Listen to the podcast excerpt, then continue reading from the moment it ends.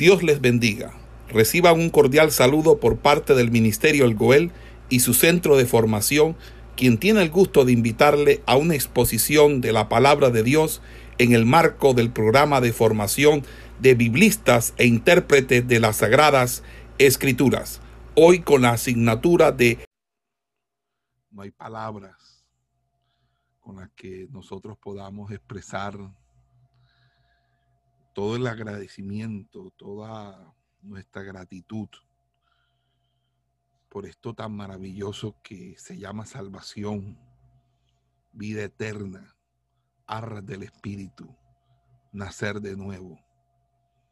Gracias Dios por este Evangelio santo, por este Evangelio bendito, por permitirnos Dios cada mañana despertarnos sabiendo que tú estás en medio nuestro, que tú estás ahí con nosotros, que tú tienes cuidado de nosotros, que no hay nada en nuestra vida que pase sin que esté mediada tu voluntad y que no haya un propósito, una, una intención que siempre será buena, que siempre será muy buena para nosotros.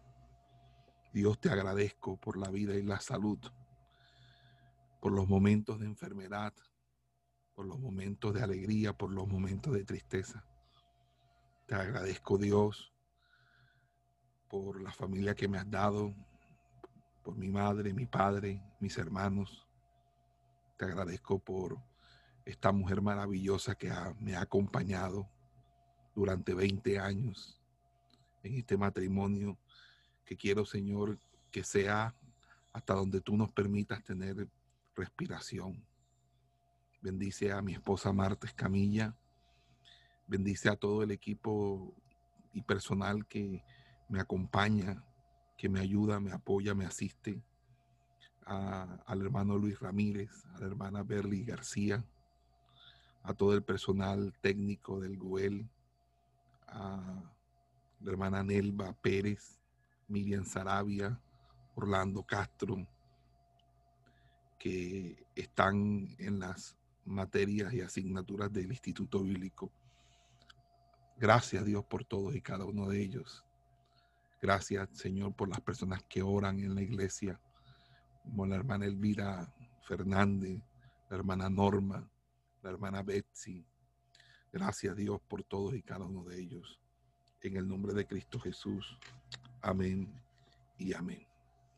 Bueno, mis amados hermanos, quiero en esta hora compartir una palabra de parte del Señor y me voy a salir un poquito del tema que hemos venido desarrollando porque quiero hacer una reflexión con ustedes, una reflexión que de una manera u otra trata precisamente de lo que estamos haciendo nosotros aquí, de volvernos a una visión de cuerpo, de volvernos a una reprensión de parte del Señor, de volvernos a Dios de todo corazón. Así que vamos a, a, a comenzar o a iniciar entonces esta conferencia que vamos a dictar en el día de hoy y espero que ustedes eh, allí en, sus casas donde me están escuchando o donde se encuentren ubicados puedan de una manera u otra eh, tener una clara interpretación de lo que nosotros estamos eh, diciendo, lo que nosotros estamos haciendo, porque a Dios nos ha llamado a volvernos a, todo, de, todo corazón a Él. Y ese es un llamado no solamente a una persona, es un llamado a la visión de cuerpo.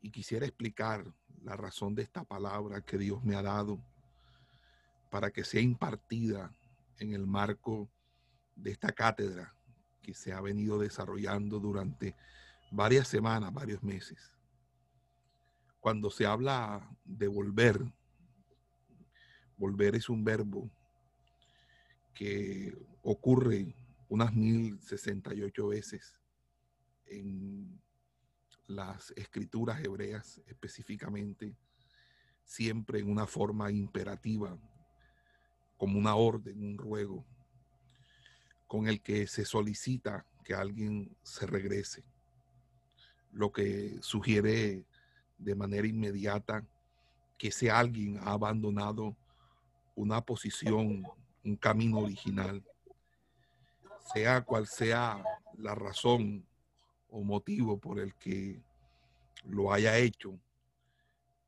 al invocarle y expresarle que vuelva, se le está pidiendo antes que nada que rectifique su rumbo.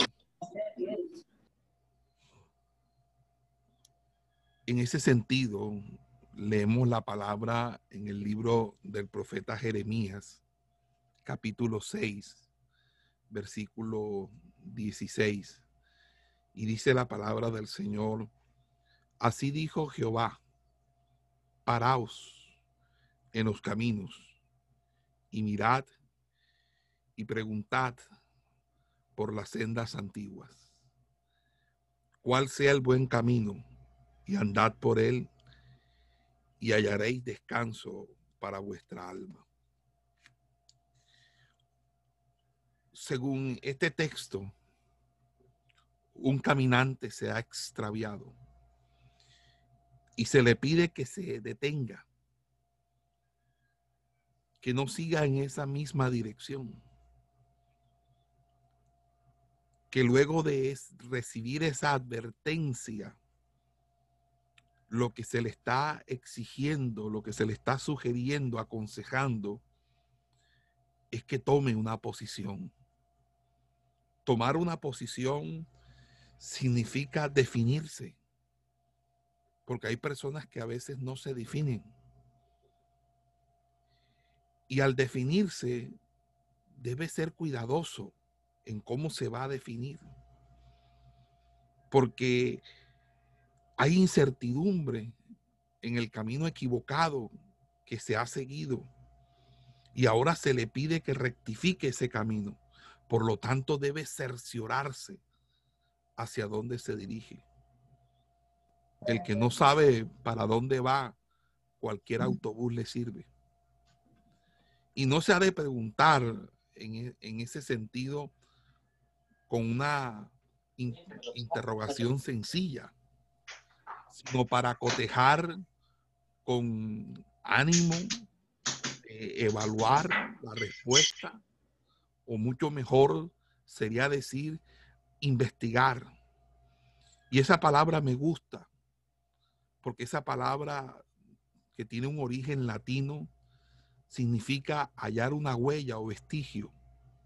¿Cuál es esa huella? Es lo histórico. Es aquello que ya viene, que se ha dejado plasmado. Porque la sana doctrina no nos la inventamos nosotros, los de la federación. La sana doctrina se ha enseñado desde los tiempos de el Señor y antes a través de los profetas.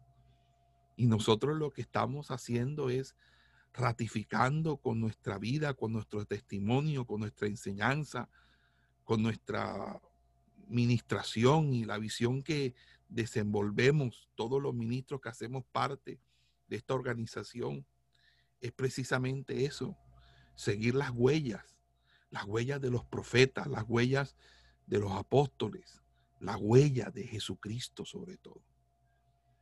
Y volver es un llamado, es un llamado que nunca en la Biblia ha tenido una perspectiva individualista o meramente individual. Cuando se ha pedido que se vuelva se le ha pedido al pueblo. El ámbito de, esa convocatoria es amplia a todo el pueblo, porque no está mal una persona, estamos mal todos. Y aunque querramos marcar diferencia, si nosotros no nos desarrollamos como un todo, si nosotros no nos volvemos un cuerpo, tenemos la posibilidad frente a nosotros de extinguirnos en ese individualismo de miembro. Por eso es importante que nosotros asumamos el llamado al arrepentimiento y a la restauración de toda una generación, la generación que nos ha tocado vivir a nosotros. Siempre que Dios llamó a Israel a volverse a Él, lo hizo por medio de profetas que levantó. Hoy Dios está levantando predicadores, poderosos evangelistas, maestros de la palabra, pastores consagrados, que como los profetas le están diciendo al pueblo de parte de Dios que reasuman nuevamente los compromisos ya no del pacto sinaítico, sino del pacto de la gracia, del pacto del amor, del pacto de perdón, de misericordia, que está en Cristo, que es por Cristo, que se debe a Cristo. Y este pacto, mis amados hermanos, es lo que avisora el establecimiento de nosotros como cuerpo. El hecho de que Cristo sella con su sangre ese pacto para tomar para sí un pueblo, un remanente, un cuerpo, una iglesia, sobre todo una esposa. Cada vez que Dios levantaba a un profeta en medio de Israel, lo hacía para que su pueblo reasumiera la visión de cuerpo. Porque el verdadero profeta era una persona que conocía a Dios en una experiencia inmediata de que, la, de, que estaba ineludiblemente conocía a Dios. Y a, y a través de esa experiencia íntima de Dios, tenía y poseía en el corazón una palabra venida del cielo, venida de Dios mismo, que estaba ineludiblemente obligado a decir, a expresar no importando las consecuencias para su propia vida. Y esa palabra tenía el poder y ejercía la autoridad de discernir la vida de los hombres a la luz de la visión de cuerpo, de la visión divina. Colocaba los problemas espirituales de la existencia en la atención de todo aquel que oía y podía reflexionar con la palabra si la palabra le tocase porque no volvía vacía, sino que hacía el efecto por el cual había sido enviada esa palabra. Y era el efecto responder a esas normas divinas de espiritualidad, purificando, restaurando, renovando la vida, el corazón. Amados hermanos, cuando se levantaba un profeta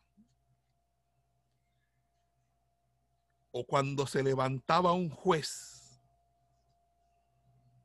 el pueblo asumía o podía asumir una visión de cuerpo.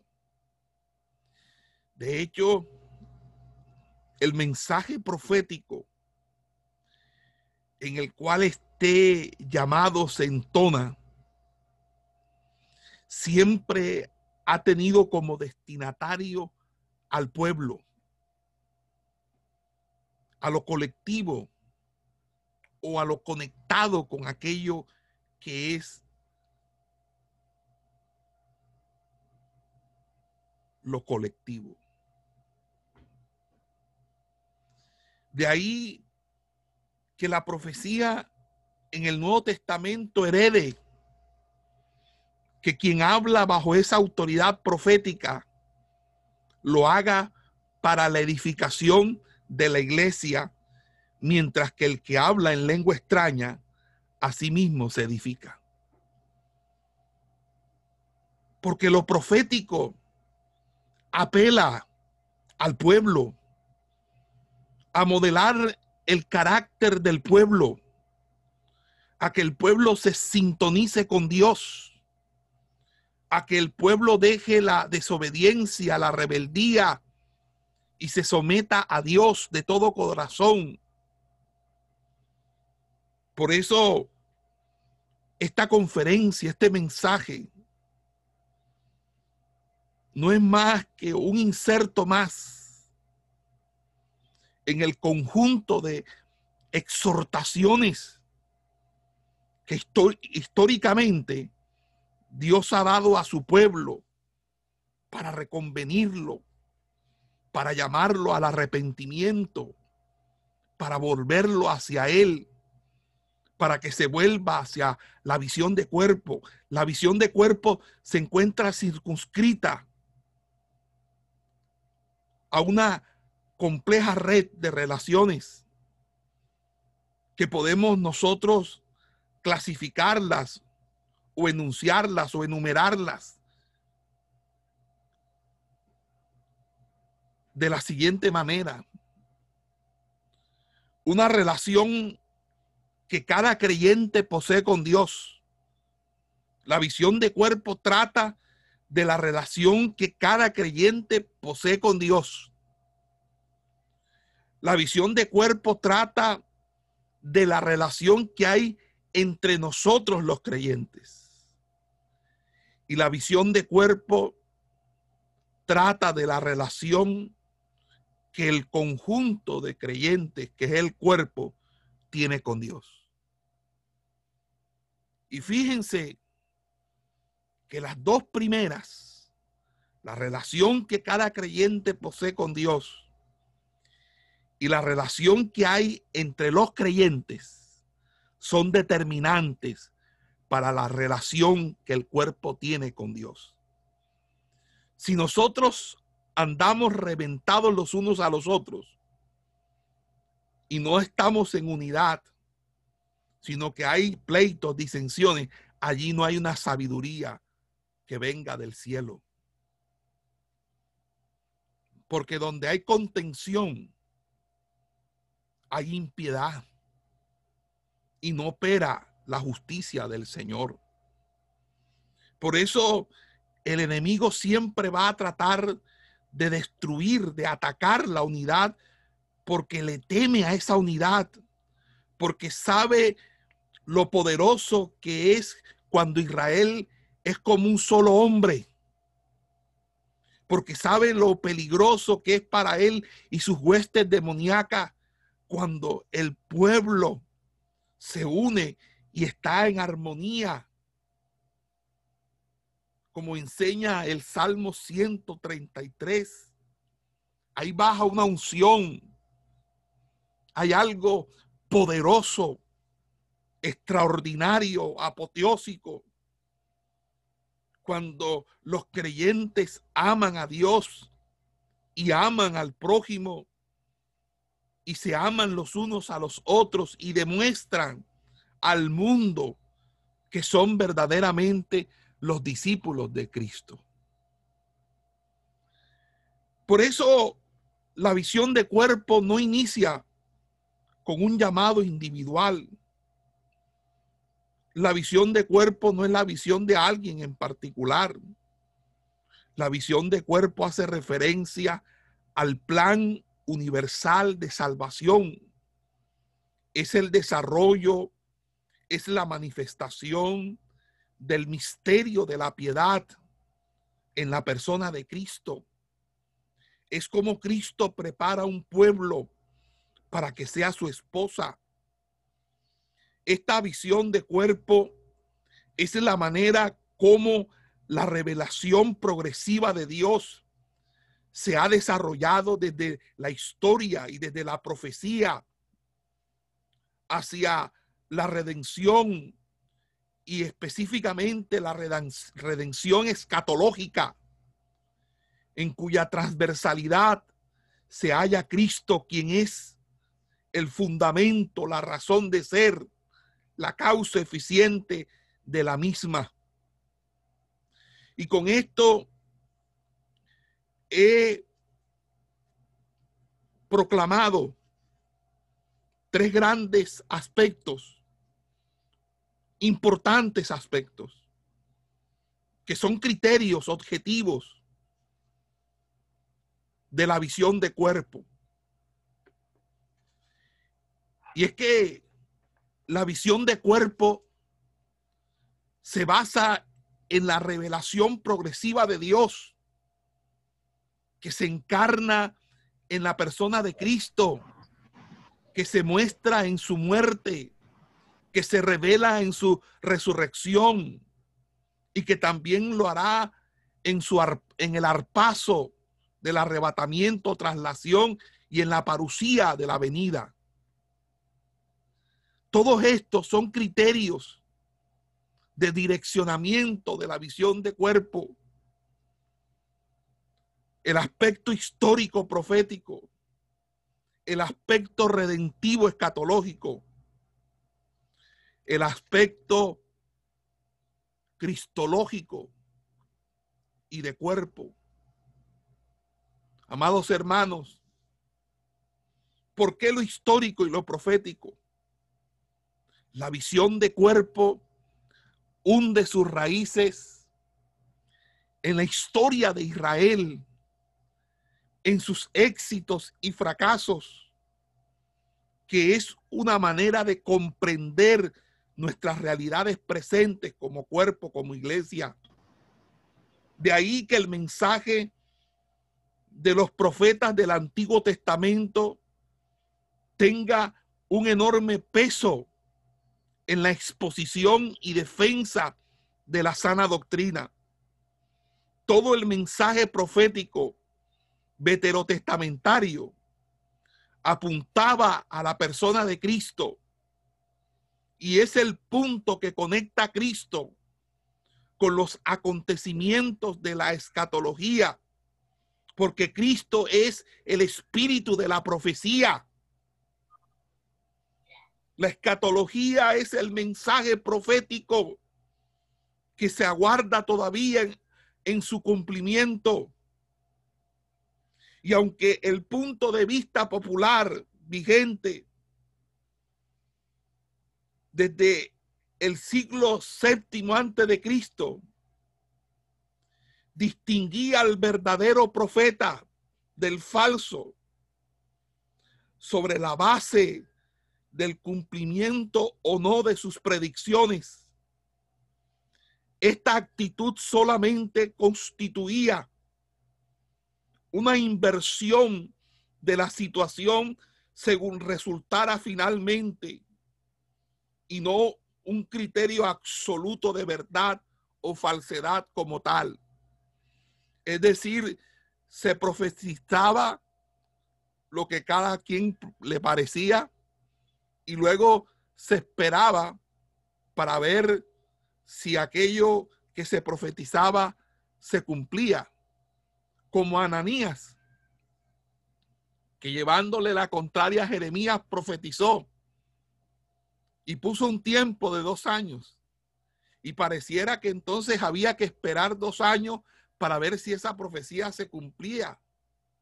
Pero vino palabra de Jeremías a Jeremías, casi que al día siguiente, en esa misma semana, donde juzgó enseguida esa profecía porque las profecías hay que juzgarlas. Y lo que sucedió fue que Ananías recibió un justo y retributivo castigo por su insolencia y blasfemia de hablar en contra de lo que históricamente los profetas ya habían hablado. Vuelve otra vez la historia aquí a decirnos.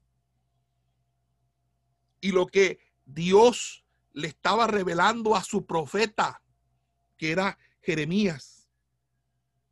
Por eso el cumplimiento de las profecías solamente es un elemento importante en la validación de un profeta genuino. Y en algunos casos ni siquiera era considerado un ingrediente esencial. Más importancia era el contenido moral y religioso del discurso profético, su habilidad para hacer que sus oyentes recordasen las obligaciones del pacto. Es que el profeta, si lo que hablaba corrompía al pueblo y lo apartaba de Jehová, el tal no era profeta de Dios, así sea que sus profecías se cumplieran. Hoy hay profetas que se levantan y dan predicciones que no se cumplen. Y además de ello, están llevando al pueblo a la apostasía y todavía la gente les escucha. Amado hermano, ese aspecto histórico profético se introduce en el aspecto redentivo y en lo escatológico. Ahora que hemos estado revisando la escatología, enseñando en epístolas paulinas por la exégesis que estamos de primera y segunda de tesalonicenses y algunas que otras clases que hemos dado en la iglesia, nos damos cuenta que la persona y obra de Cristo, que resulta en la redención del hombre, la nueva creación, la conformación de la iglesia neotestamentaria, cumplen a cabalidad lo que los profetas en el Antiguo Testamento venían diciendo, pero también proyectan en el horizonte del cristianismo la esperanza del arpaso, de la traslación, del momento de gloria, del momento en que lo mortal sea absorbido por lo inmortal, el del abrir y cerrar de ojo, el de la voz, como voz de arcángel, como trompeta de Dios nosotros aguardamos el traslado nuestro como parte de nuestra redención corporal, como parte del plan universal de salvación.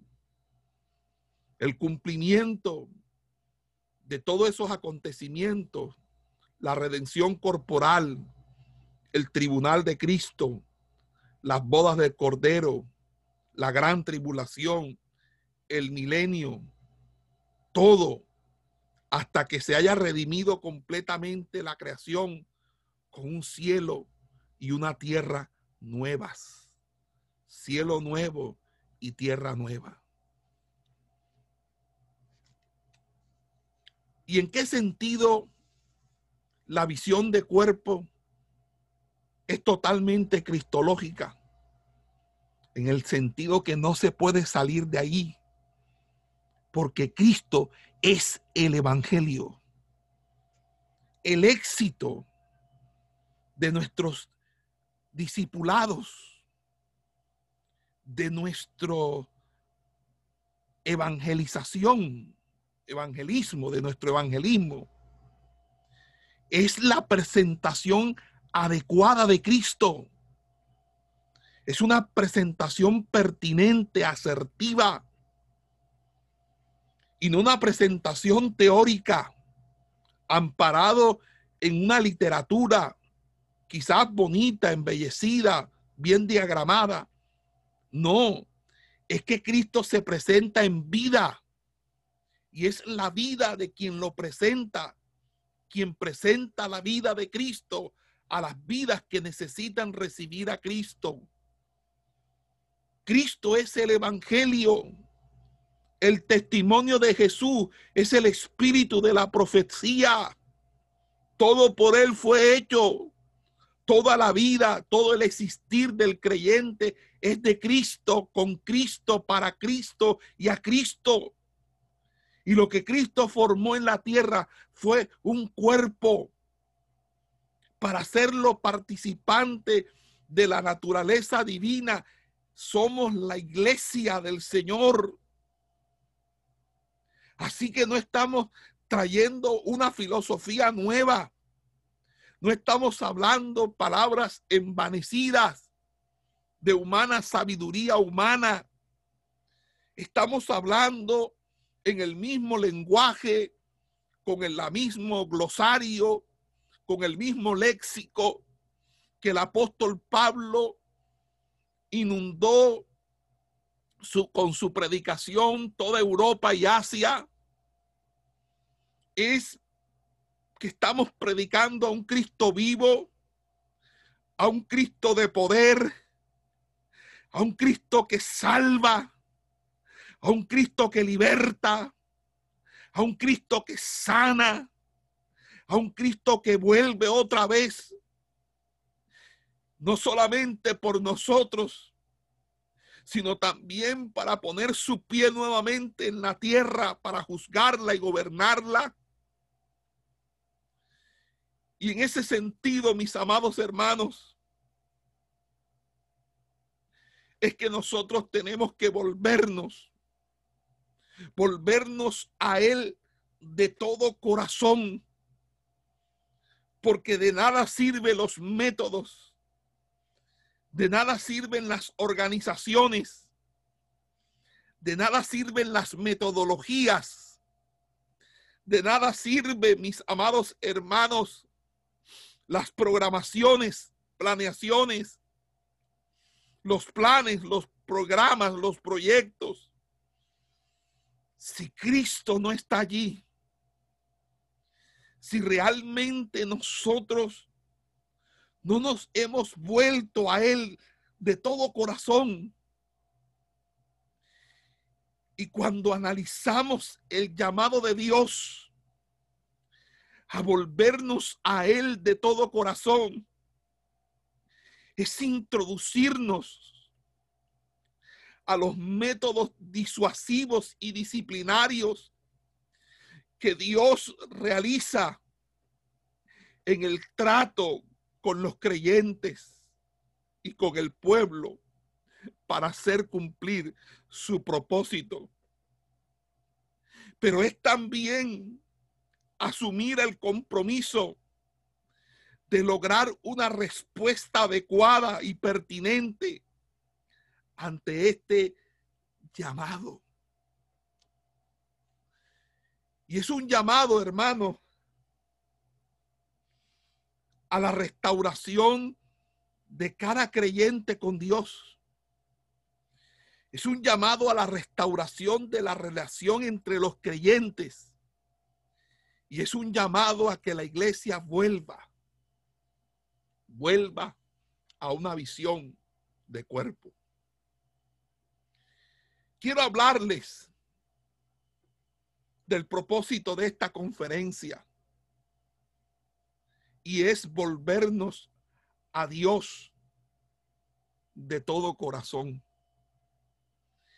Y quiero hacerle partícipe de algunas líneas que no compartí cuando desarrollé esta palabra en el marco del Congreso Internacional de Sana Doctrina. Porque por razones de tiempo y otras más, hay algunas cosas que ahora quiero enseñar que no enseñé en esa oportunidad. Y los he llamado aquí a esta escuela, o más bien Dios les ha llamado a ustedes a esta escuela.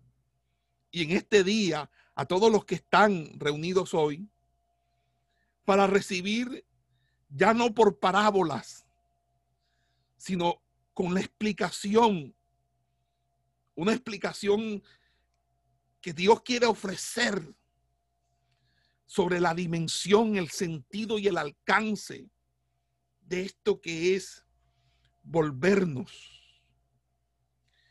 Cuando uno va a Proverbios capítulo 1, versículo 23, donde está la, la sabiduría clamando, donde está pidiendo la sabiduría que se deje la simpleza, la burla, el aborrecimiento al conocimiento. Allí la sabiduría que es una prosopopeya, es una personificación. La sabiduría es Cristo. Nos lo enseña Pablo.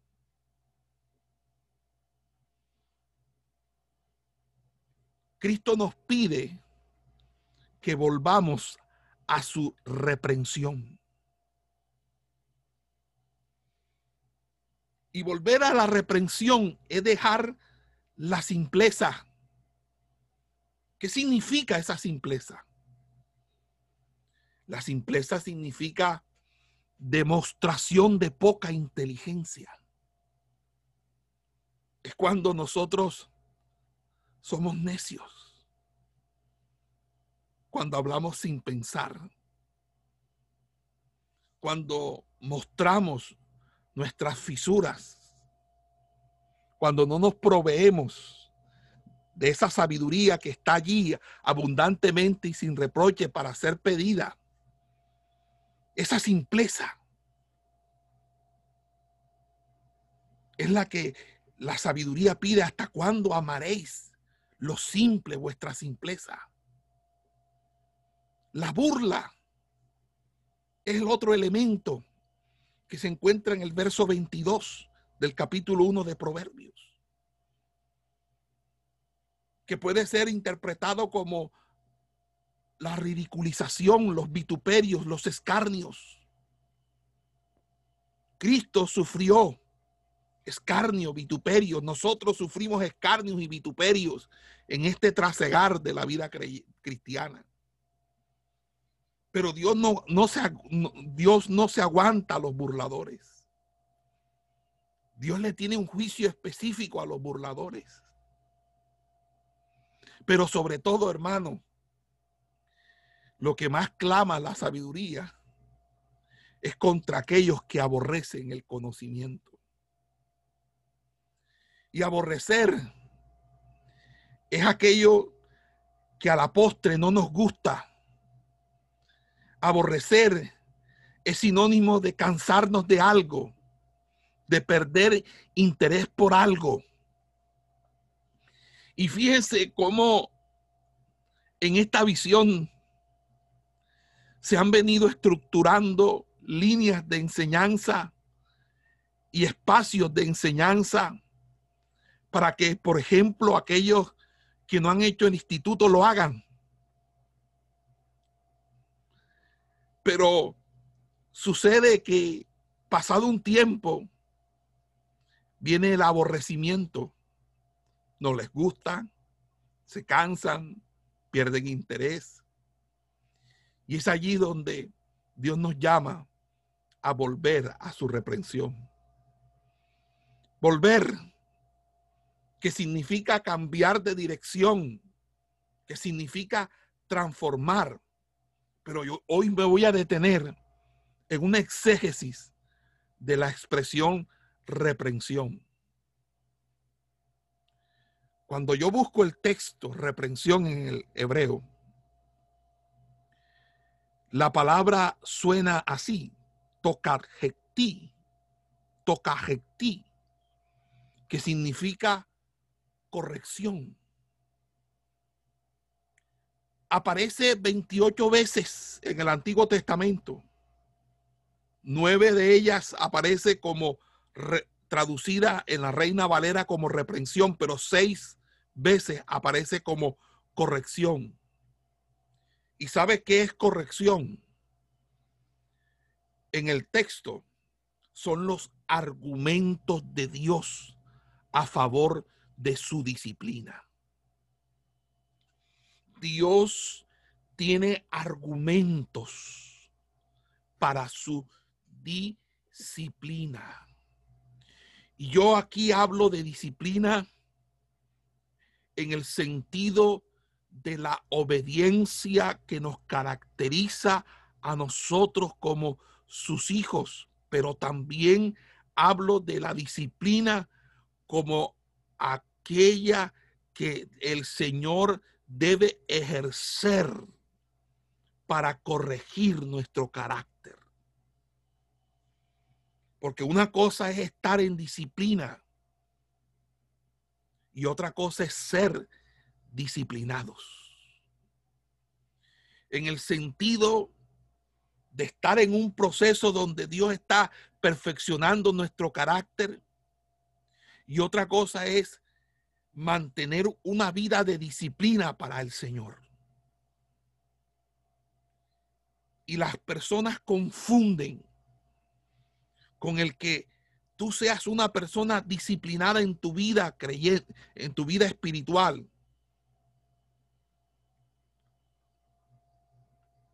Porque a veces dicen, no, es que está siendo disciplinado. No, una cosa es estar en disciplina y otra cosa es un modo de ser. Y aquí quiero hablar sobre la disciplina. Porque cuando uno busca la definición de disciplina, uno se sorprende, hermano, que la disciplina venga del latín discipulus. Y el problema de nosotros realmente hoy en día es que carecemos de discípulos. No hay disciplina. Si no hay disciplina, no hay discípulos. Y de discípulos proviene también el término discípulo y discipulado y discipulación y todo lo que más pueda ser extraído de ese término. Y la disciplina son las reglas de comportamiento para mantener orden y subordinación también implica lo que le decía anteriormente, la sanción de las inobservancias, de los errores, de las vulneraciones, de las fallas, esas sanciones que se dan cuando alguien acomete en contra de las normas de comportamiento. Pero si hay una definición que me parece importantísima darles en esta mañana, es que la disciplina es poner en práctica una serie de principios relativos al orden y a la constancia. Poner en práctica una serie de principios relativos al orden y la constancia. Amados hermanos, con la disciplina nosotros demostramos nuestro carácter de hijos de lo que habíamos hablado en intimación. Porque esa disciplina es obediencia. ¿Cómo Dios nos enseña a tener una vida disciplinada? Amados hermanos, nos los enseña primero a través de su palabra. Cuando usted busca el Salmo capítulo 32, versículo 8, dice, te haré entender y te enseñaré el camino en que debes andar. Sobre ti fijaré mis ojos. Dios nos enseña disciplina o nos enseña a ser disciplinados por medio de su palabra, de la palabra que Él habla a nuestras vidas. Por eso es importante la enseñanza. Por eso es importante no aborrecer el conocimiento, no cansarse. Hay muchos que ya los sábados no vienen porque están durmiendo o porque se pusieron ya a hacer otra responsabilidad. Cuando realmente aquí se le está brindando de manera gratuita una palabra que, quiere, que queremos y creemos que está reconfortando, que está haciendo una catarsis, es una verdadera ministración, impartición, para que usted perfeccione su vida, sus dones, su carácter, sus talentos, para presentarse al Señor. No nos podemos cansar. No nos podemos permitir perder el interés. No podemos permitirnos que esto ya no nos guste. Debemos nosotros, hermanos, aprender lo que dice el Salmo 32, 8. Te haré entender y te enseñaré el camino en que debes andar sobre ti fijaré mis ojos. Oh, qué palabra maravillosa. La otra manera de cómo Dios nos enseña a ser personas disciplinadas, que es volver a su corrección, volver a su reprensión, es a través de la prueba es a través de lo que se llama el doquimazo, un término griego que significa prueba. Vamos a Primera de Pedro. Busque su Biblia en Primera de Pedro, capítulo 1, verso 7. Dice así, para que sometida a prueba vuestra fe, mucho más preciosa que el oro, el cual, aunque perecedero, se prueba con fuego, sea hallada en alabanza, gloria y honra cuando sea manifestado Jesucristo. Dice, para que sometida a doquimazo vuestra fe. El doquimazo habla del carácter que ha sido moldeado por la prueba por la lucha. Y por eso también tenemos otro término que también es importante y es que a través de las tribulaciones, que sería otro elemento, y vámonos a Romanos, Romanos capítulo 5.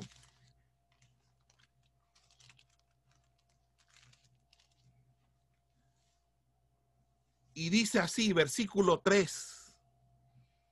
Y no solo esto, sino que también nos gloriare, gloriamos en las tribulaciones, sabiendo que la tribulación produce upomonen, paciencia, traduce la reina Valera se puede traducir también como constancia. Y fíjese que la disciplina es poner en práctica una serie de principios relativos al orden y la constancia que nos hace ser disciplinados en Dios, que nos hace a nosotros volver a la reprensión, a la corrección, cuáles son los argumentos de Dios para ello su enseñanza a través de las escrituras. El doquimazo, que es la prueba, la slitsis, que es la tribulación, estoy hablando en griego, doquimazo, prueba, slitsis, tribulación. Y la slitsis produce una paciencia, una constancia, una upomonén. Y la upomonén produce doquimazo, porque dice, y la paciencia produce prueba. Es decir, la hipomonén produce doquimazo y la doquimazo produce la elpis, que es la esperanza. Entonces tenemos la slitsis, que es la tribulación. La tribulación me ayuda a que yo tenga paciencia. Yo tenga paciencia. La paciencia, que es upomonen o upomonen, me ayuda a tener prueba, que es doquimazo. La upomonen me lleva al doquimazo. La paciencia me enseña a la prueba. Pero ¿cuál prueba? Al carácter moldeado, al carácter probado. No es simplemente la prueba, es el resultado de la prueba. Y el resultado de la prueba es poseer un carácter moldeado.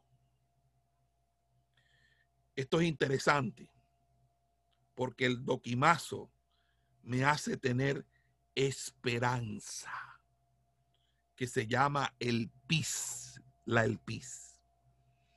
Y la elpis, dice el verso 5, la esperanza no avergüenza es decir, que aunque hayan simples que demuestren poca inteligencia,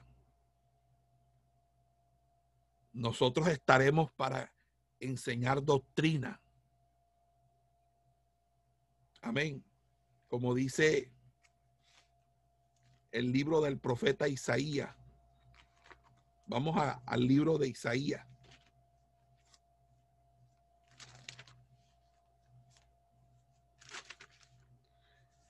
Capítulo 29, dice, y los extraviados de espíritu, los simples, aprenderán inteligencia y los murmuradores aprenderán doctrina. Isaías 29, 24. Y eso sucede cuando el pueblo de Dios se santifica para Dios y se vuelve a Dios de todo corazón. Entonces los extraviados de espíritu aprenden inteligencia, que es por eso los simples aprendiendo inteligencia. Y los murmuradores, que son burladores también, aprenden doctrina. Porque ya no hay nadie que aborrezca el conocimiento porque hay un conocimiento autoritativo que proviene de los argumentos de Dios que imparten e, imponen disciplina. Nosotros nos hemos equivocado en creer que la disciplina es una imposición. No, la disciplina en el Señor es una clara demostración del poder de Dios. La disciplina es que el arca del testimonio la, coloquen en el templo de Dagón. Y luego, al día siguiente, Dagón está caído al piso sobre bruces, sobre sus bruces. ¿Sabe por qué? Porque esa es la disciplina de Dios, los argumentos de Dios. Vamos a segunda de Corintios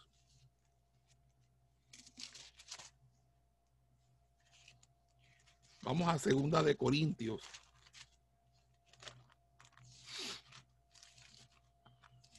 Capítulo 10.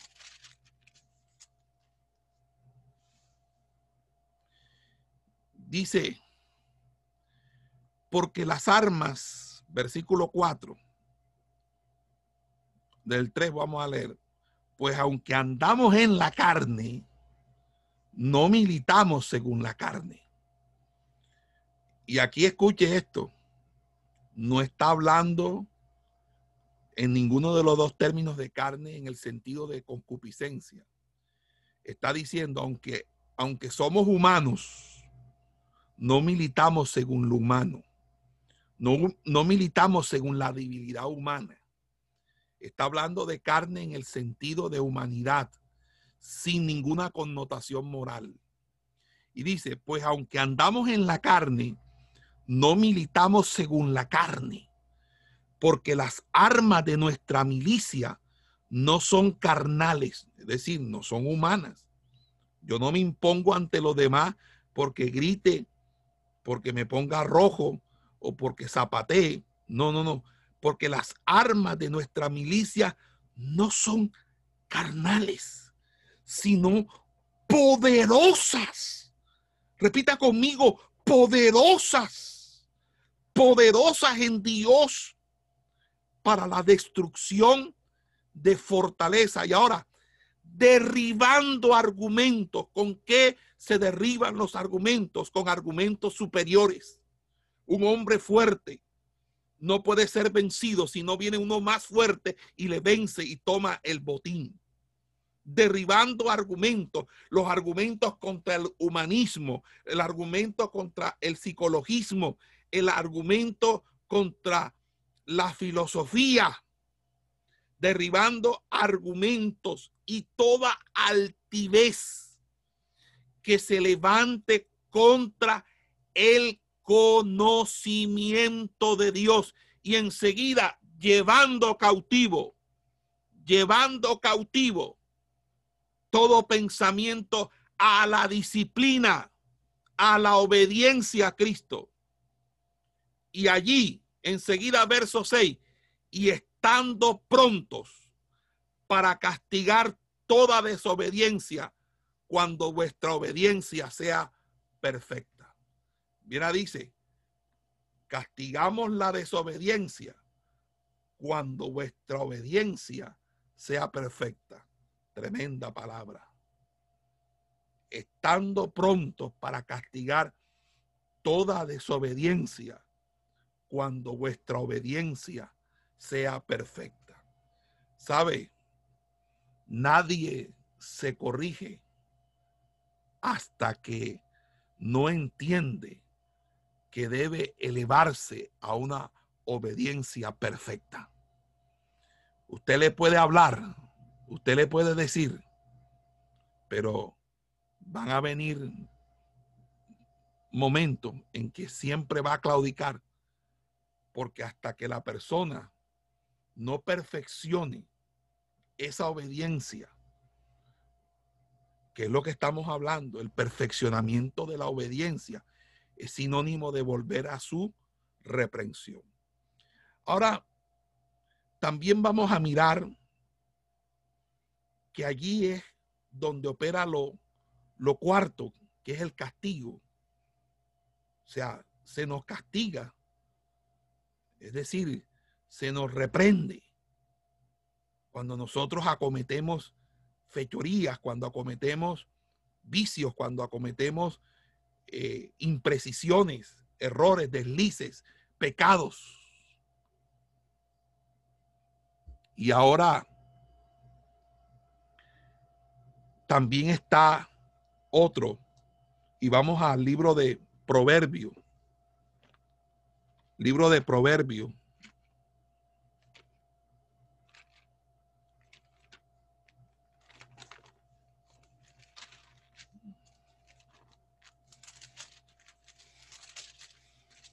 capítulo 27. Dice así, versículo 17, hierro con hierro se aguza y así el hombre aguza el rostro de su amigo. Fíjese, hermano, que aquí está hablando que una forma de nosotros ser confrontados, ser disciplinados, es a través de nuestros amigos. Qué hermoso cuando uno tiene amigos que le pueden llamar la atención a uno y decirle las cosas de manera frentera y decirle, hermano, te estás equivocando en esto, mira a ver esta reacción que hasta has tenido, esa, esa manera, esa es la forma. Y eso debería ser la ética entre nosotros, mis amados hermanos. El trato con el prójimo nos ayuda también a ser disciplinados, porque así como el hierro aguza el, al hierro, también los amigos, aguzar, perfeccionar, quitar las, las escorias, eh, quitar y hacer perfecto el carácter, es a través, hermano, también del trato con el prójimo. Ahora bien, hemos hablado de enseñanza, hemos hablado de prueba, hemos hablado de tribulación, hemos hablado, hablado de castigo, hemos hablado de trato con el prójimo, pero vámonos a Salmos, al Salmo 94. Salmo 94.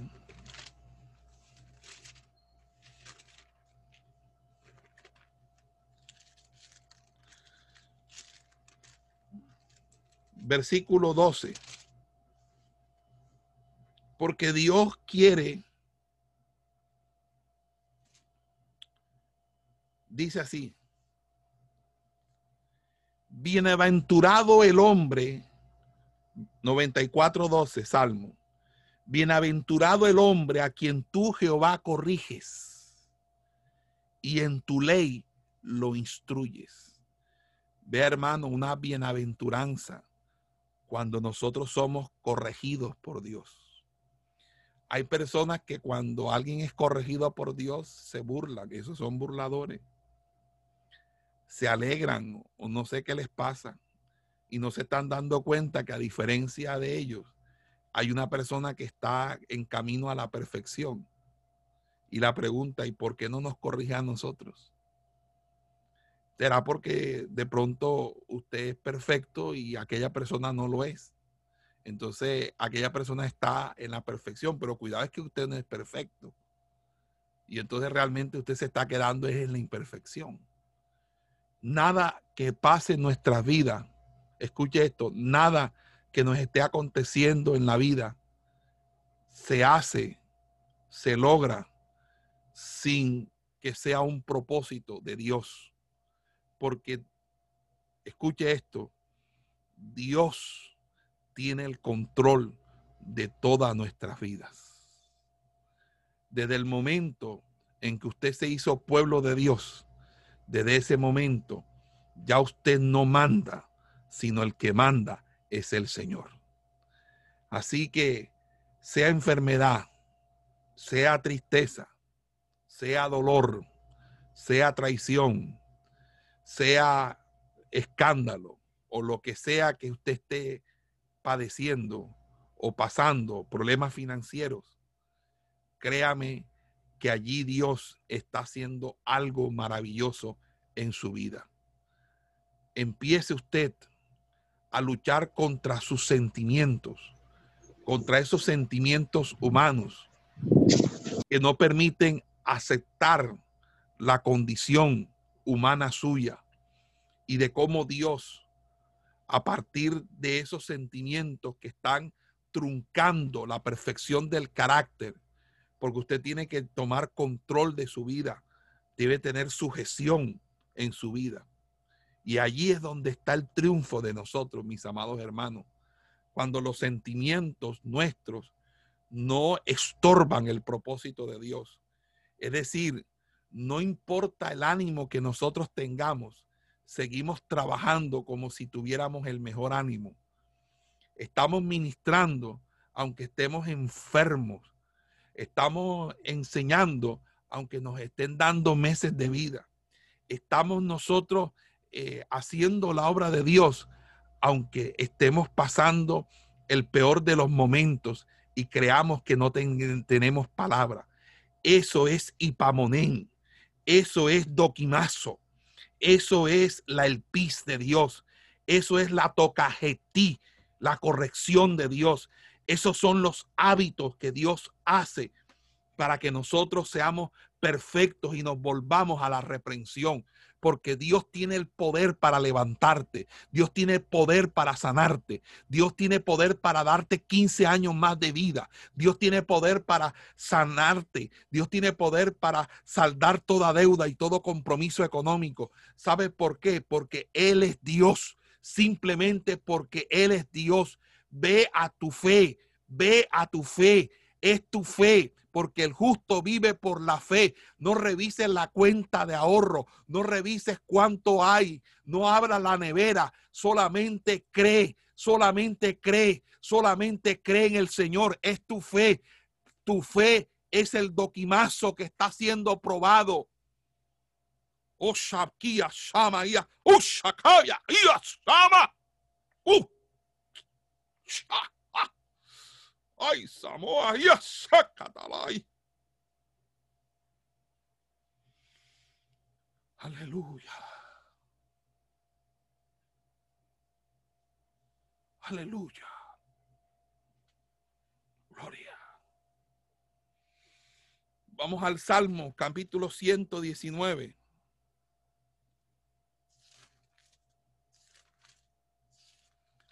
Salmo 119.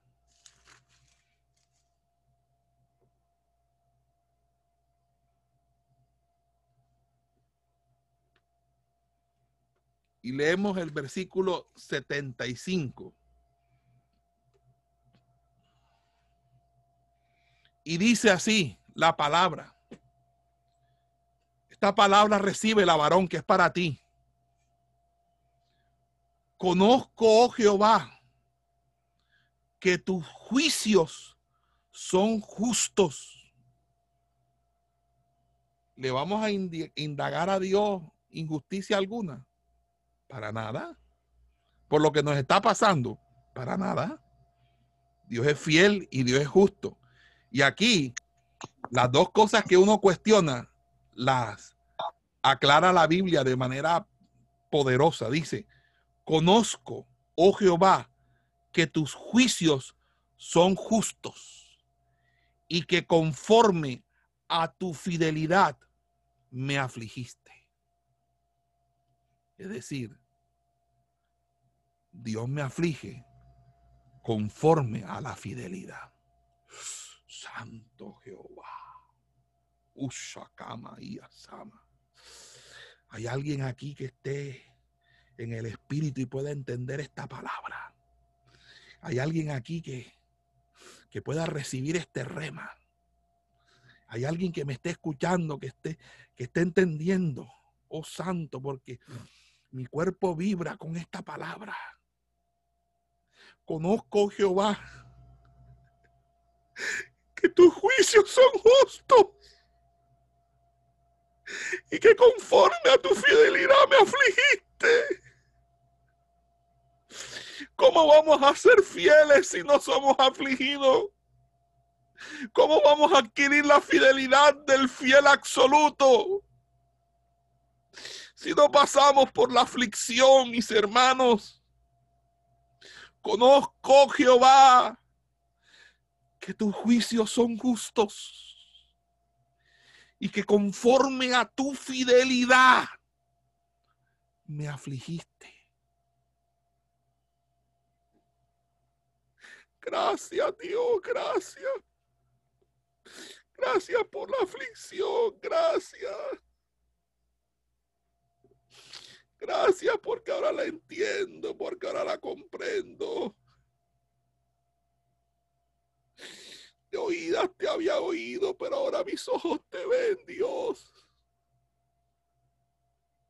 Levanta tu mano, mi hermano, tú que estás en medio de esa aflicción. Levanta tu mano y dale gracias a Dios.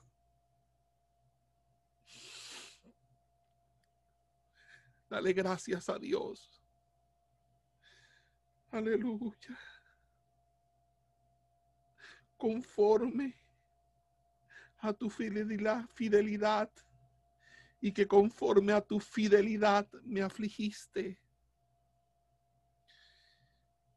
Conforme significa yo quiero asimilar o yo quiero asemejar tu fidelidad hacia mí como la mía hacia ti. Pero yo necesito hacer algunas cosas, unos cambios, tomar unas medidas. O oh, te van a doler, te van a hacer llorar. Vamos al libro de lamentaciones, mi hermano. Vamos al libro de lamentaciones de Jeremías.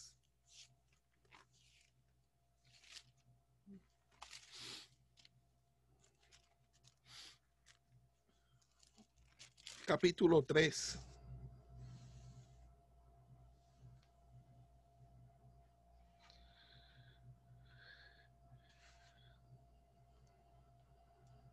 Dice el verso 25. Bueno es Jehová a los que en Él esperan, al alma que le busca. Bueno es esperar en silencio la salvación de Jehová. Bueno es el hombre, al hombre, llevar el yugo desde su juventud. Dice que se siente solo y calle porque es Dios quien se lo impuso. Ponga su boca en el polvo por si aún hay esperanza. Dé la mejilla al que le hiere y sea colmado de afrentas. Verso 31. Porque el Señor no desecha para siempre antes si aflige, también se compadece según la multitud de sus misericordias, porque no aflige ni entristece voluntariamente a los hijos de los hombres. Él no lo hace simplemente por hacerlo él lo hace porque tiene un propósito.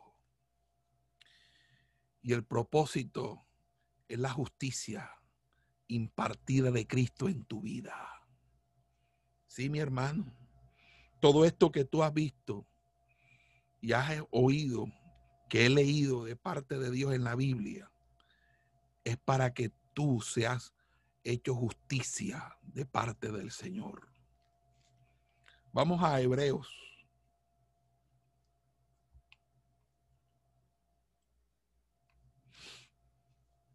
Hebreos.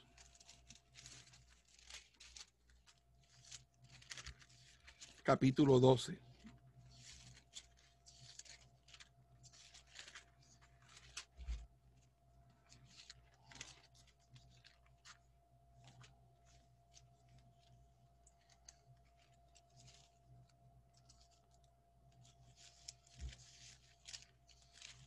Hebreos capítulo 12.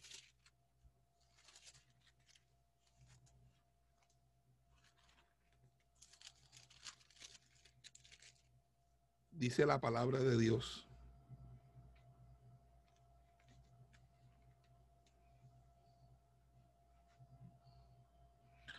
Por eso es que la disciplina solamente se entiende en la intimación, porque nos da el carácter de hijo. Vamos a mirar lo que dice la escritura. Dice, versículo 3. 12.3.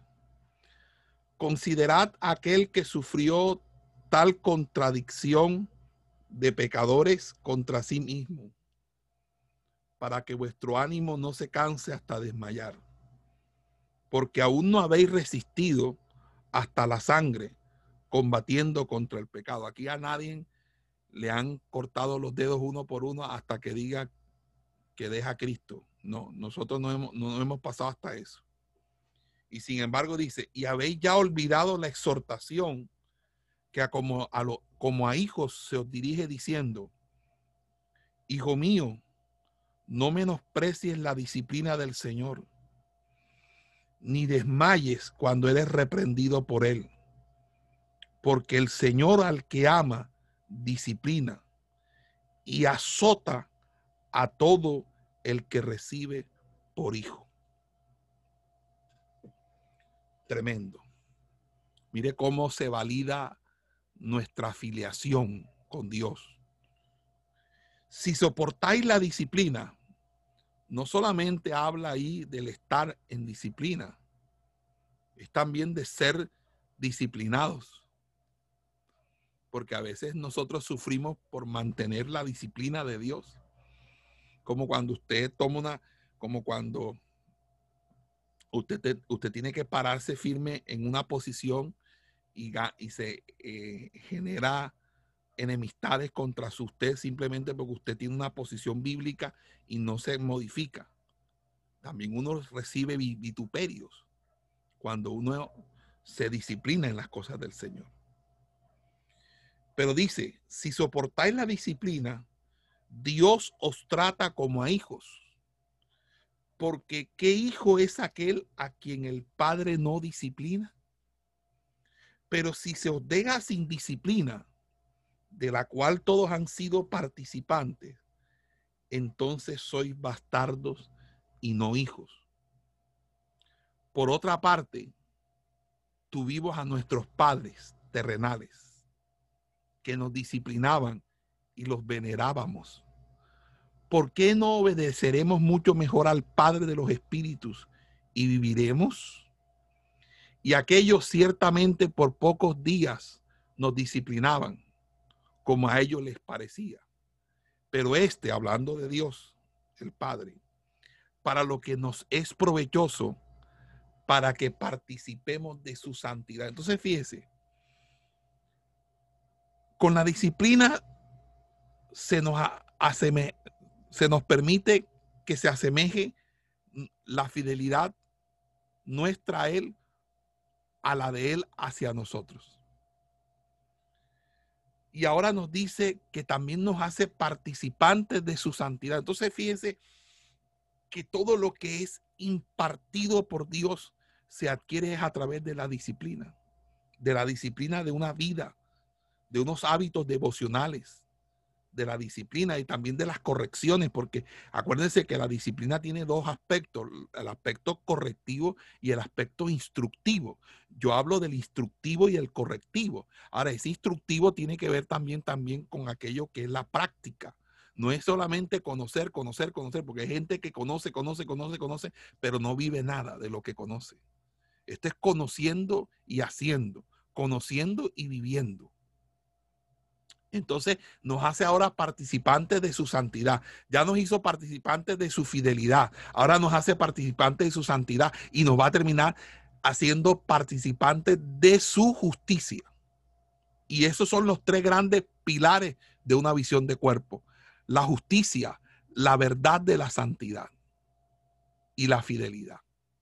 Y dice, es verdad que ninguna disciplina al presente parece ser causa de gozo sino de tristeza, pero después da fruto apacible de justicia, fruto apacible de justicia a los que en ella han sido ejercitados. Somos ejercitados en la justicia de Dios cuando estamos en disciplina y cuando somos disciplinados con hábitos espirituales y devocionales. Amén.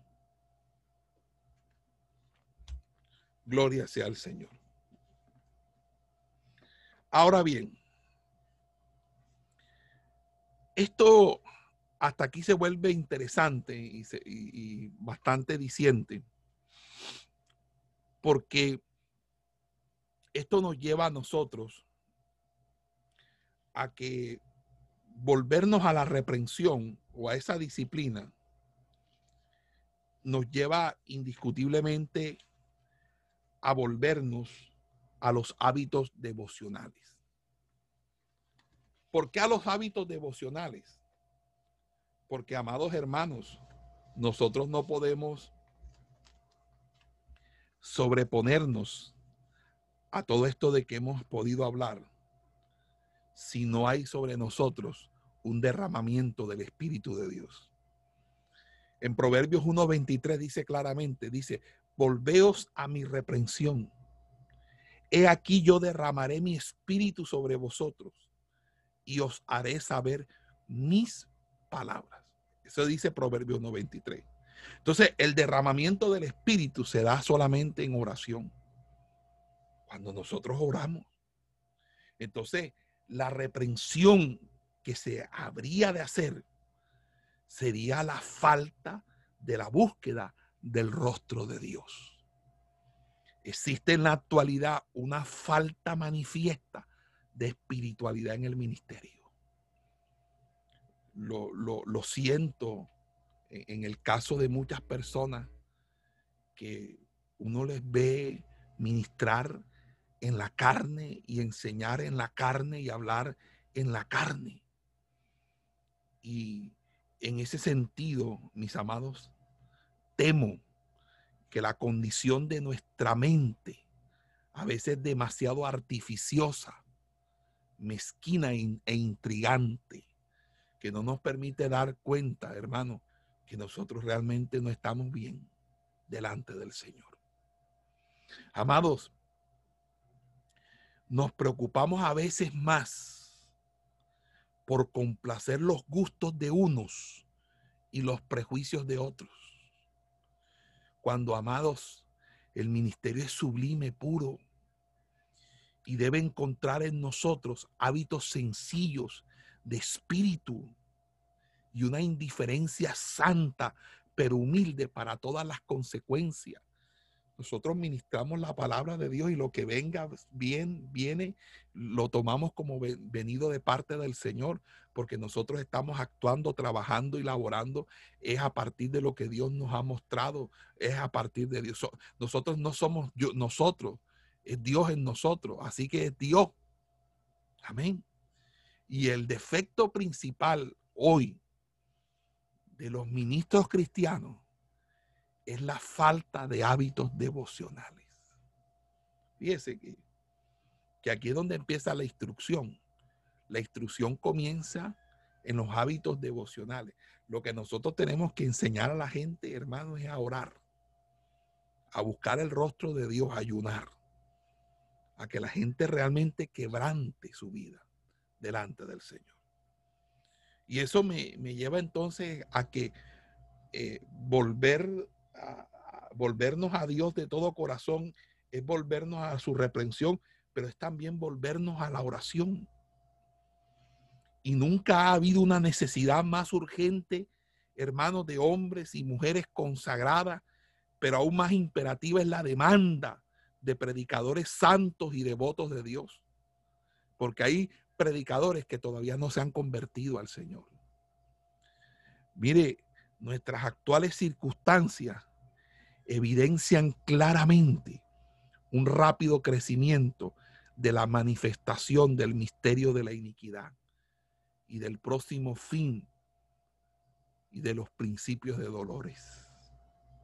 El mundo se está introduciendo, hermanos, a un caos que avisora lo tan confundida y trastornada que estará la humanidad en el momento de la gran tribulación. El panorama no puede ser más claro. Vivimos en el momento propicio, mis amados hermanos, para que cualquiera que se haya extraviado en el camino se detenga y pregunte por las sendas antiguas. Tenemos el momento propicio para llenar nuestras vasijas de aceite, esperando a nuestro amado. Es el tiempo para que todos atendamos el llamado de Dios que nos alienta a esos ideales elevados del Espíritu. Amados hermanos, nosotros estamos viviendo tiempos que apenas nos están diciendo, miren, la gran tribulación va a ser peor que, que esto que ustedes vivieron con la pandemia. Así que miren, Miren qué es lo que están haciendo. Hermano, vamos a, a la palabra.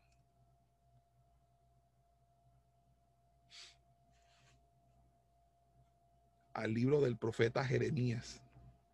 Busca allá en su Biblia, por favor. Libro del profeta Jeremías.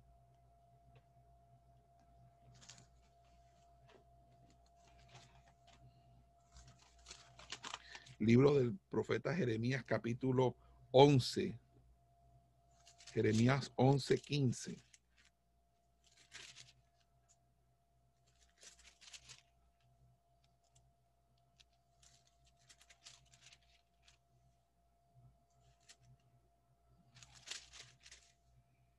Dice la palabra. ¿Qué derecho tiene mi amada en mi casa, habiendo hecho muchas abominaciones? Está hablando de Israel. Podemos decir esto a, a favor de la iglesia. ¿Qué derecho tiene mi amada en mi casa, habiendo hecho muchas abominaciones? ¿Crees que los sacrificios y las carnes santificadas de las víctimas pueden evitarte el castigo? ¿Puedes gloriarte de eso? Fíjese, mis amados hermanos, que aquí está sucediendo algo maravilloso, ¿verdad? El Señor le está reclamando al pueblo de Israel que ¿Qué derecho tiene mi amada en mi casa, habiendo hecho muchas abominaciones? ¿Crees que los sacrificios, dice, dice hermano, Dios, Dios no le interesa lo cultico si lo cultico no refleja realmente una vida devocional, si no reflejan hábitos devocionales, si no refleja una vida sincera delante del Señor. Así que hoy en día muchos están preocupados por hacer el culto, hacer el culto, hacer el culto. Nunca han pensado, hombre, si la legislación dice que son dos metros, bueno, me voy para un parqueadero, me voy para un parque, me voy para una calle y pongo una silla cada cuatro metros, le meto cuatro metros y lleno la, calle de, de rabo a rabo. Y ahí pongo un bafle y hago el culto para ver qué me van a decir. Porque hoy en día la gente está necesitando el mensaje y la palabra. Hasta los inconversos lo están pidiendo. Porque la situación no está buena. La situación está difícil y todo el mundo lo sabe. Y, cuando la, y cuando gente, cuando las situaciones se aprietan, la gente tiende a buscar de Dios, tiende a, a agarrar miedo y a buscar de Dios, que no debería ser así. Pero tampoco nosotros podemos ser eh, eh, desatentos a esa oportunidad que Dios nos permite. Vamos a Jeremías capítulo 14, verso 14. Dice así, cuando ayunen, yo no oiré su clamor. Y cuando ofrezcan holocaustos y ofrendas, no lo aceptaré, sino que los consumiré con espada, con hambre y con pestilencia. Jeremías 14, 14. Ahora, ¿por qué está diciendo eso, hermano? Porque llega un momento en que Dios se cansa. Dios se cansa de tanta, de, mire hermano, habíamos llegado a un extremo, no solamente con las iglesias que prácticamente estaban siendo pastoreadas por personas del mismo sexo, y, practicaban toda clase de, situaciones sexuales aberrantes, sino que estamos llegando al, extremo de, confundir cosas satánicas con las cosas de Dios. Entonces Dios dijo, bueno, si es así, dice, dice, cuando ayunen yo no iré su clamor. Y cuando ofrezcan holocausto y ofrenda, no lo aceptaré. Dios quiere que nosotros nos volvamos porque esa es la condición espiritual que hay en muchos lugares, porque hay mucha apostasía, de eso voy a hablar ahora. Hay mucha apostasía. Hay mucha apostasía. Y mucha gente que les está hablando. ¿Cuántos no profetizaron 2020, visión 2020, visión de Dios? Tienes un carro nuevo, yo veo que te viene esto. ¿Qué pasó? Vamos a Jeremías capítulo 7. Libro del profeta Jeremías, capítulo 7, verso 4. Por eso para Jeremías el único remedio para el pecado de la nación estaba en un arrepentimiento sincero, seguido de una vida de obediencia. Es decir, volvamos a la reprensión. ¿Cómo nos volvemos a la reprensión? volviéndonos a la oración, hermano. Hay que volverse a la oración. Amén. Y fíjense algo muy importante que yo lo estaba anotando aquí esta madrugada. Hoy me levanté a las tres y cuarto de la mañana y me puse a orar y Dios empezó a darme unos, estoy escribiendo unos devocionales que los estoy compartiendo con el club amigo. Y Dios me hablaba de algo que decía, volvernos a la oración. Debe haber una psicagogía y una neumagogía de la oración. Yo decía, Señor, ¿cómo así?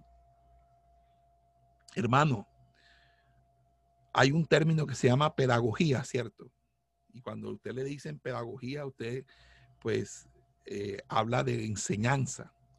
Pero, ¿qué se hace con la pedagogía? Se instruye la mente, se instruye la teoría, se instruyen en unos conocimientos teóricos y hasta prácticos, pero la pedagogía es meramente algo que solamente se puede convertir en una disciplina del cuerpo, en una disciplina corporal, en una disciplina de la mente.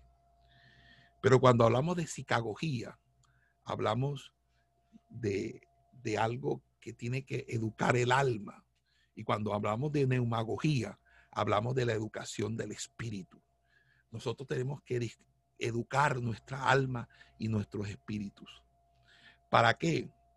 inicialmente, hermano, lo que he aprendido con esta vida devocional en este año es en esa neumagogía, en, esa, en, ese aprender, es a tener un, una, una palabra adecuada, correcta en la oración. Es que dirigirse a Dios, así como nosotros nos dirigimos de una manera sencilla y Dios nos las, Dios las escucha porque Dios no las escucha, Dios no las, no las entiende y Dios hace. Pero fíjese que en la medida en que usted va siendo capacitado, entrenado, así como usted va mejorando en su predicación, en su enseñanza, en su instrucción, pues también debe ser así la oración, debe haber un crecimiento en la oración. Estoy escribiendo unos devocionales, esos devocionales eh, los estoy compartiendo y creo que a algunos hermanos les ha, interesado, a algunos hermanos les ha interesado estos devocionales, porque creo que estos devocionales les ayudan a tener un lenguaje espiritual de oración, a tener un lenguaje espiritual de oración, un lenguaje natural, pero que venga con un contenido, con un concepto espiritual de oración.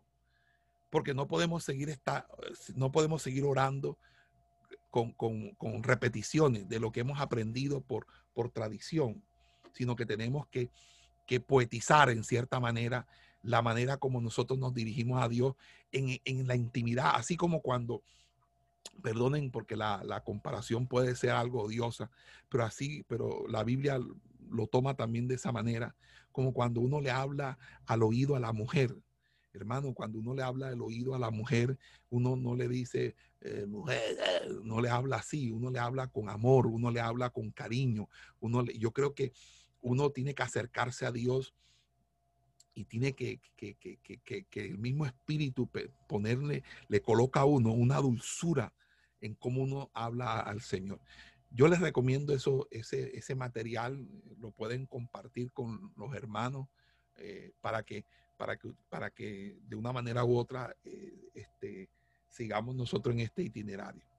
Vamos a Jeremías capítulo 7, eh, Jeremías capítulo 7 versículo del 4 al 7. Dice, no fiéis en palabras de mentira diciendo, templo de Jehová, templo de Jehová, templo de Jehová es este. Es decir, todo el mundo decía, templo de Jehová, no te preocupes que aquí no va a pasar nada porque este es el templo de Jehová. Dice, pero si mejorareis cumplidamente vuestros caminos y vuestras obras, si con verdad hiciereis justicia entre el hombre y su prójimo, y no oprimereis al extranjero, al huérfano y a la viuda, Ni en este lugar derramaréis la sangre inocente, ni anduviereis en pos de dioses ajenos, para mal vuestro, os morar, dice aquí la escritura, os haré morar en este lugar, en la tierra que di a vuestros padres para siempre. Fíjese, hermano, esta palabra interesante.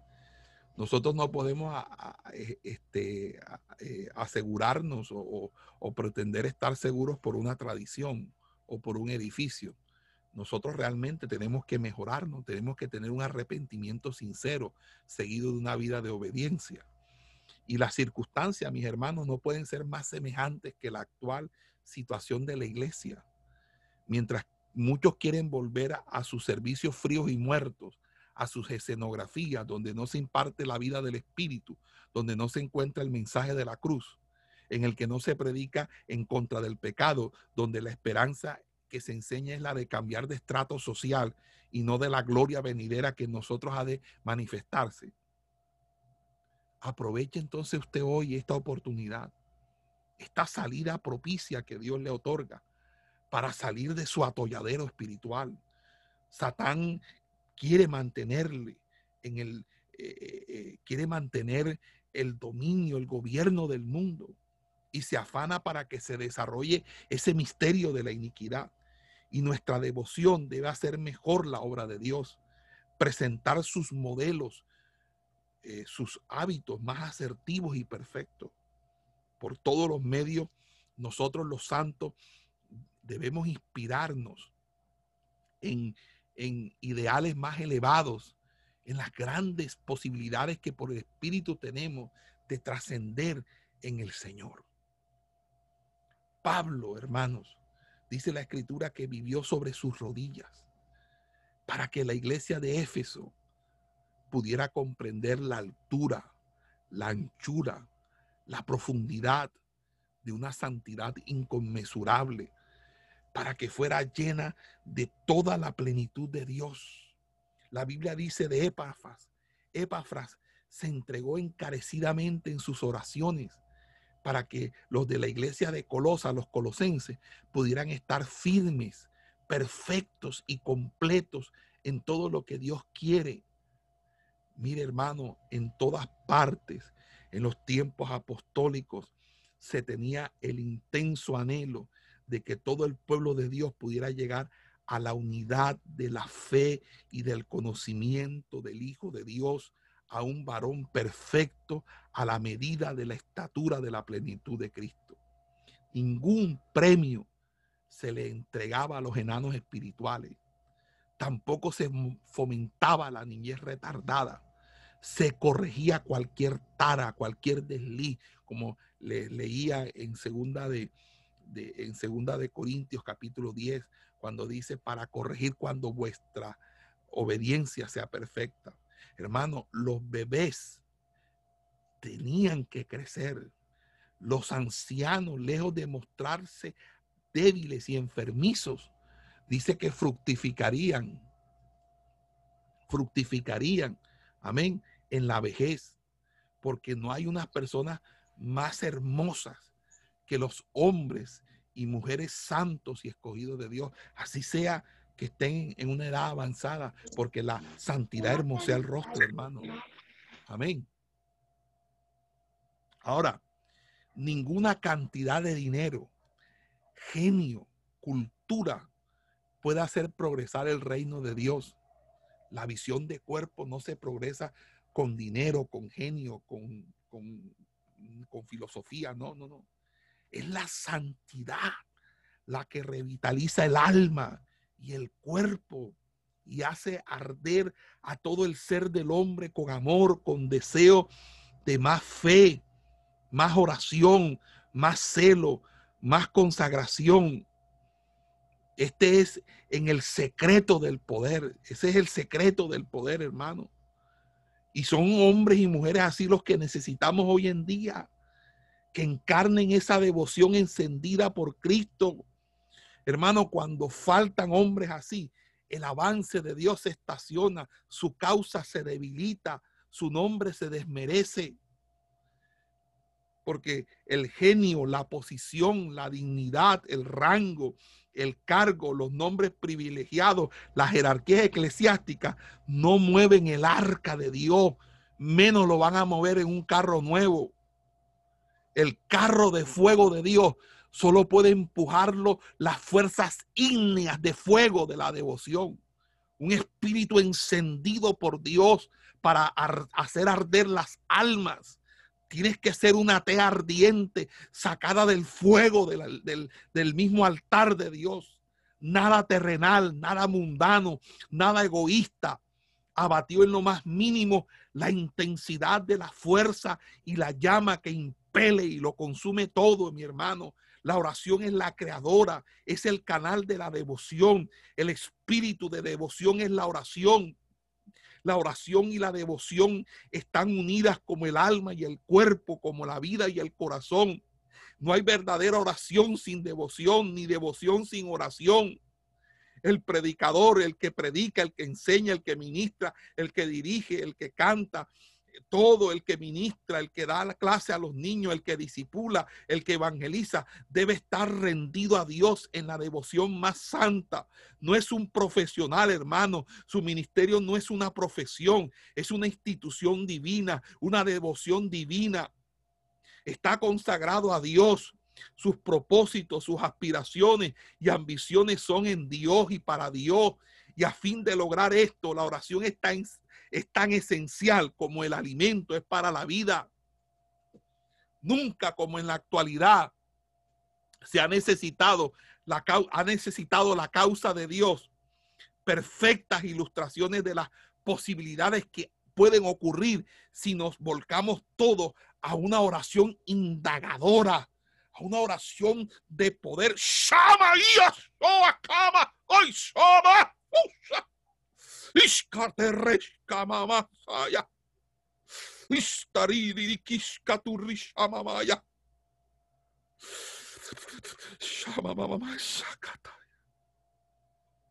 Hermano, ni las épocas ni las personas pueden ser ejemplos del poder del Evangelio, excepto que sean personas y época de profunda y ferviente oración. Hoy tenemos la oportunidad.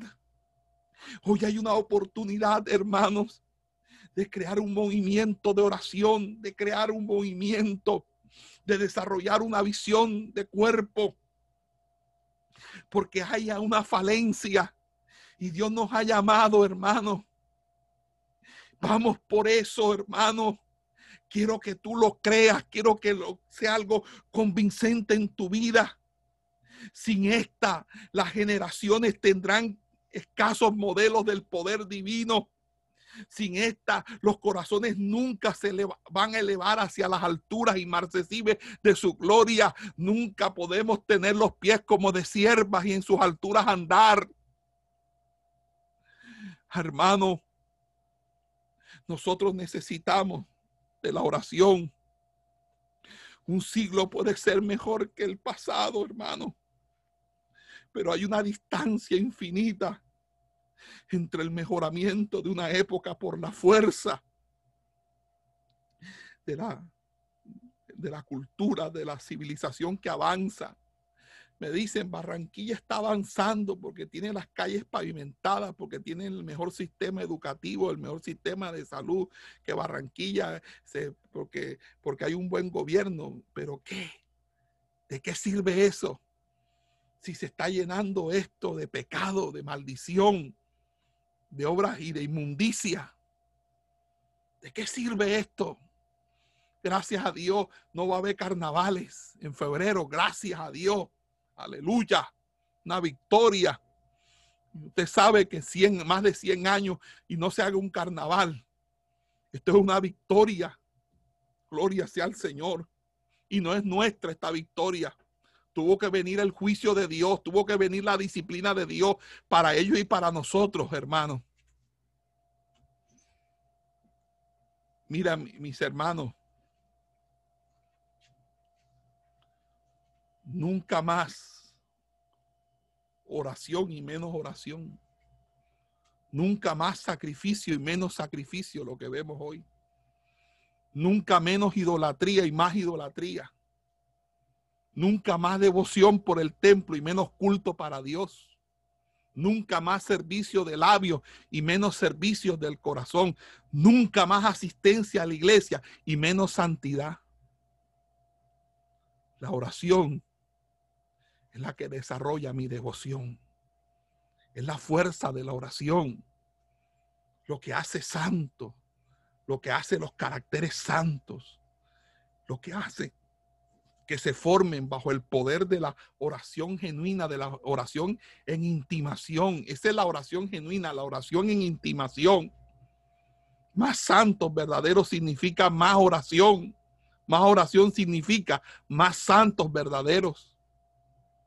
Amados hermanos, porque cuando no quieres orar, ese es el verdadero pecado detrás del pecado. Y termina precisamente en eso, en no poder orar. Terminas en eso, en esa tontería espiritual, en esa fascia, en esa hambre de no tomar nuestro alimento, de, de, sufrir, de, sufrir esa, esa, esa vida ese, famélica, ese cuerpo famélico, ese, ese espíritu famélico, hambriento, falto de, de, recursos, de, de ingesta, de comida. No tomamos nuestro alimento espiritual, vacilamos, empezamos a disminuir y empezamos a morir también. No, nos, no, no, entendemos lo espiritual que es de que en el sudor de nuestra frente comerás tu pan. Yo tengo que sudar mi pan espiritual cada día allí de rodillas en oración, buscando el rostro del Señor en la madrugada, levantándose temprano en la mañana, caminoteando la casa, pero orando, hermano. Bendito sea el nombre del Señor. Gloria sea al Señor. No importa que nadie entienda lo que el proceso que tú estás viviendo, pero el proceso lo entiende Dios. Y Dios te lo recompensará en público, mi hermano. Dios te lo hará, Dios, lo que tú hagas en el secreto de Dios, Dios te lo hará saber en público, dice la palabra del Señor. Y estamos tan egoístamente absortos, hermanos, en la respuesta de Dios a nuestra petición, que olvidamos su regalo de la oración, hermano. Creemos que la oración es petición, no, Señor. La petición hace parte de la oración, pero no es la oración. No se trata simplemente de querer orar, sino de recibir, de usar como voluntad de Dios el don, el poder de orar, porque nosotros tenemos ese don de orar, el poder de orar y en cada acto de oración hemos comenzado a hacer la voluntad de Dios. ¿Sabe por qué? Porque toda oración que sea realmente, porque hay una oración dentro de toda oración y es hágase tu voluntad. Esa es la oración dentro de toda oración. Hágase tu voluntad. Y la oración está volcando nuestra voluntad a Dios, ya sea por rendición o por impetración cedemos a, su voluntad para entregarnos incondicionalmente a Él. Por lo tanto, nuestra vida espiritual está por encima de todo lo demás. Ella nos involucra hacia una invisibilidad. Lo invisible es lo espiritual y su criterio es la fe que se fundamenta en una voluntad transformada y en una conciencia redarguida. El orar es la esencia de la vida espiritual y no hacerlo es el peor de todos los pecados. El que ora deja de pecar y el que deja de orar peca. Tanto el que no ora como el que ora mal se encuentra en un camino de completa falsedad, de una fe fingida. La oración es donde nuestro pensamiento, que ahora es el de Dios, pasa a la acción y se vuelve más seguro y confiado porque es sabiduría que viene de lo alto pero en el ejercicio de, aquel que ora, no simplemente difundimos nuestros pensamientos para que estos sean trocados, sino que son trocados en tanto se lo ofrecemos a Él, los ponemos sobre Él, lo aplicamos a Él, lo presionamos contra Él. Esta es la evidencia de nuestro sacrificio vivo, de nuestro culto racional. No podemos ofrecerle a Dios nada tan grande y efectivo como nuestra rendición obediente ante la mente, el propósito y la obra de Cristo. No es fácil. es más difícil que cualquier idealismo, pero entonces algo que se convierte en una herramienta muy poderosa y es un poder que crece con el ejercicio. Al principio gemimos, final, gemimos, finalmente nos quebrantamos cuando lo mortal es absorbido por la vida porque es Cristo en oración quien vive en nosotros y nosotros somos conducto de la intercesión eterna. La oración a menudo se representa como el gran medio de la vida cristiana, pero no es un mero medio, es el gran final de esa vida. Por supuesto, no es falso llamarlo un medio, es así, pero al principio, pero al fin, es más cierto decir que vivimos la vida cristiana para orar que orar para vivir la vida cristiana.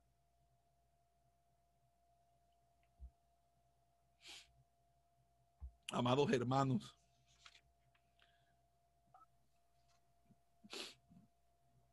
con esto concluyo y quedo a la expectativa de tocar el tema de la apostasía. Eh, Gloria sea al Señor. Esperamos que este estudio haya sido de bendición para su vida y ministerio. A Dios sea la gloria.